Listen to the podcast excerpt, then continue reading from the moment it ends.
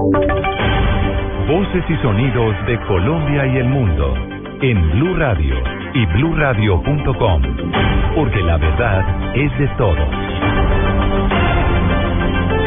7 de la mañana en punto, muy buenos días, soy Julián Calderón y a esta hora hacemos un resumen de las noticias más importantes de Colombia y del mundo en Blue Radio. Es dramática la situación para los familiares de Juan Camilo Bojorge, el niño que había desaparecido el pasado 23 de diciembre en Popayán. En las últimas horas su cuerpo fue encontrado sin vida. Información desde Cauca, Freddy Calvache. Escenas de dolor son las que se registran entre familiares y amigos de Juan Camilo Bojorge, el niño que fue encontrado en las últimas horas sin vida en los alrededores de la ciudad de Popayán. Los familiares creen que se trató de un accidente entre niños. Él lo empujaron. Entre niños, usted sabe que son inquietos. Para mí lo empujaron de allá porque es alto. Entre tanto, la Fiscalía inició las investigaciones pertinentes para establecer las causas de la muerte de Juan Camilo Bojorge. En Popayán, Freddy Calvache, Blue Radio. Gracias, Freddy. Hoy continuarán los operativos de búsqueda del menor de dos años desaparecido en Soacha. Bomberos y policías descartaron que el menor se encuentre en la red de alcantarillado cercana al lugar donde la última vez se le vio el pasado 22 de diciembre. Los operativos dispuestos para hoy con Catalina Vargas.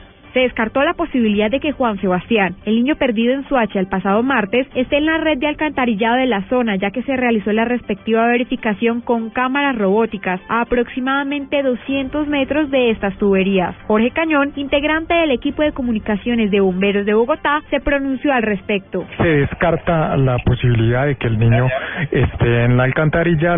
los ductos que se revisaron con la cámara robótica eh, se encuentran limpios. La labor a seguir es eh, verificación en la desembocadura del río.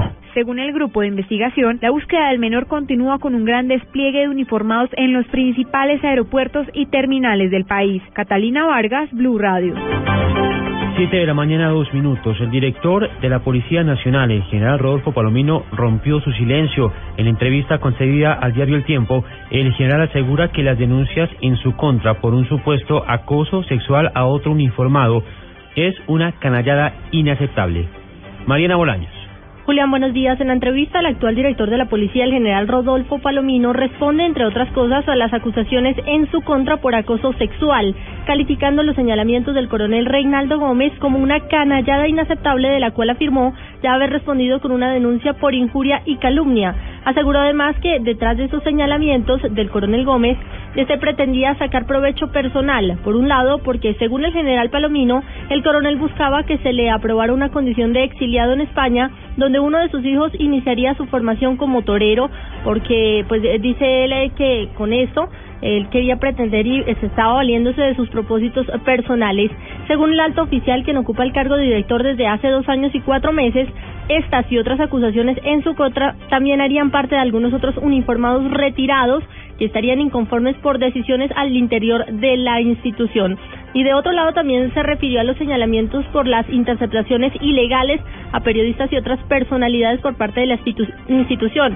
Dice que no puede afirmar y confirmar esta versión, pero que ya adelantan las investigaciones internas a, su, a un subintendente que al parecer se habría retirado por inconformidades y además están esperando, por supuesto, las investigaciones por parte de la Fiscalía. Mariana Bolaños, Blue Radio. Gracias, Mariana. Siete de la mañana, cuatro minutos. Desde La Habana, los líderes de la Comisión de Negociación de las FARC aseguraron no conocer a alias el enfermero de las FARC, quien días atrás fue capturado en España y luego fue dejado en libertad. La información con David Gallego.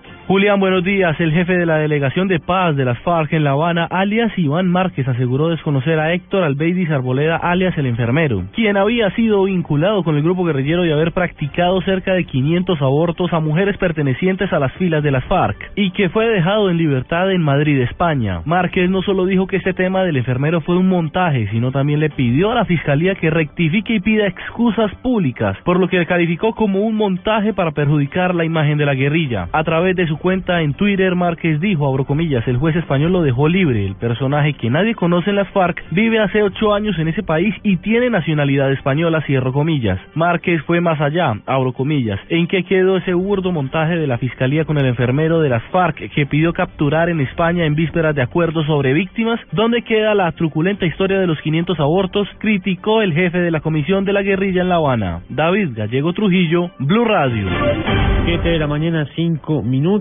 Hoy continúan las labores de los bomberos de todo el país para acabar con las llamas en al menos 11 incendios forestales que siguen activos. En Facatativá, departamento de Cundinamarca, la gran preocupación es la cercanía del fuego a un oleoducto de Ecopetrol. Atento a esas emergencias está Juan Jacobo Castellanos. Hola, muy buenos días.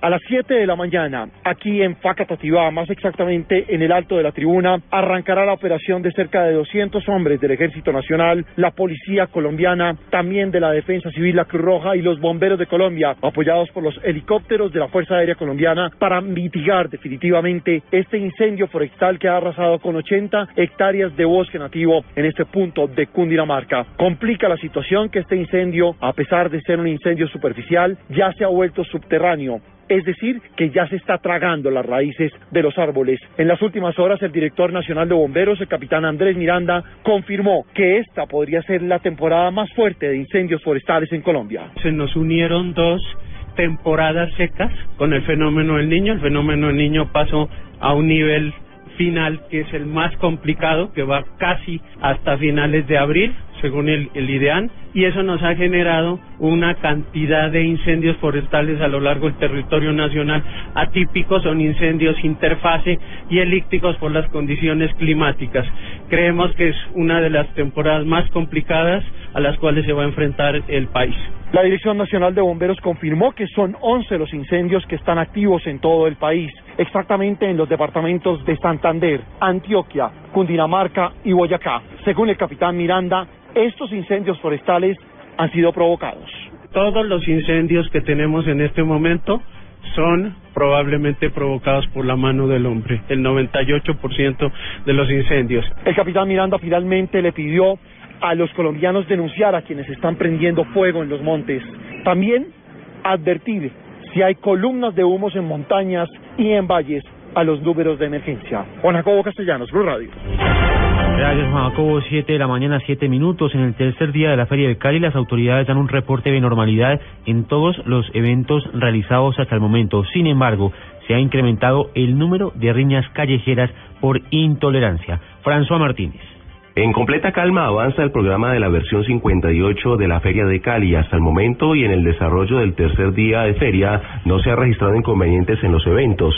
Sin embargo, el subcomandante de la policía, coronel Wilson Vergara, recomienda moderación en la ingesta de licor y no utilizar elementos como la espuma o la carioca. Sí, todo ha sido bajo la ingesta del, alcohol. Eh, también tuvimos eh, eh, bastantes riñas, se nos aumentó un 5% aproximadamente lo de las riñas. Pueblo caleño ya ha eh, muy propio, muy suyo de lo que es la feria de Cali. Vimos un comportamiento ejemplar de la comunidad de Santiago de Cali y es poder destacar eso, poder eh, hacer ese llamado a la comunidad para que sigan mostrando una mm, ciudad cívica, una ciudad que recibe al turista con mucho amor. Cabe recordar que la policía ha distribuido a 3.500 uniformados en los 60 eventos programados por Corfe Cali. Desde el Valle del Cauca, François Martínez, Blue Radio. 7 de la mañana, 8 minutos. La policía busca desmantelar una banda que vende alucinógenos en la cárcel modelo de Bucaramanga.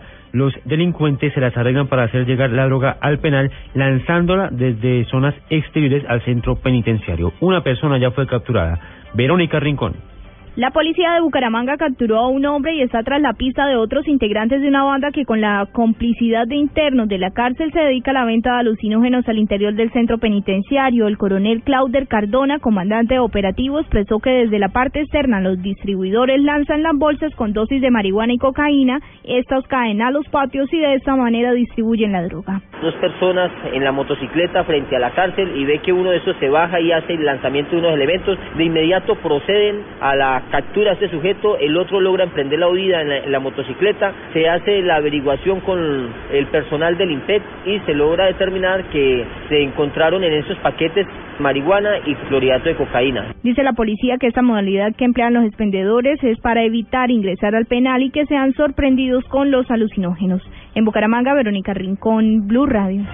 Siete de la mañana, nueve minutos. En información internacional, el Papa Francisco instó a América Central a mostrar generosidad para resolver el drama humanitario de miles de migrantes cubanos que buscan llegar a Estados Unidos, pero quedan bloqueados en los países de esta zona. Mi pensamiento se dirige en este momento a los numerosos migrantes cubanos en dificultad en América Central, muchos de los cuales son víctimas de tráfico de seres humanos, dijo el Papa al terminar la oración del Angelus en el Vaticano. Con más información internacional, los milicianos combatientes de la libertad del Bangsamoro Islámico capturaron y mataron a nueve agricultores el pasado 24 de diciembre en la isla de Mindanao, en Filipinas, de acuerdo con las autoridades militares, precisando que algunos de los cuerpos no han sido encontrados.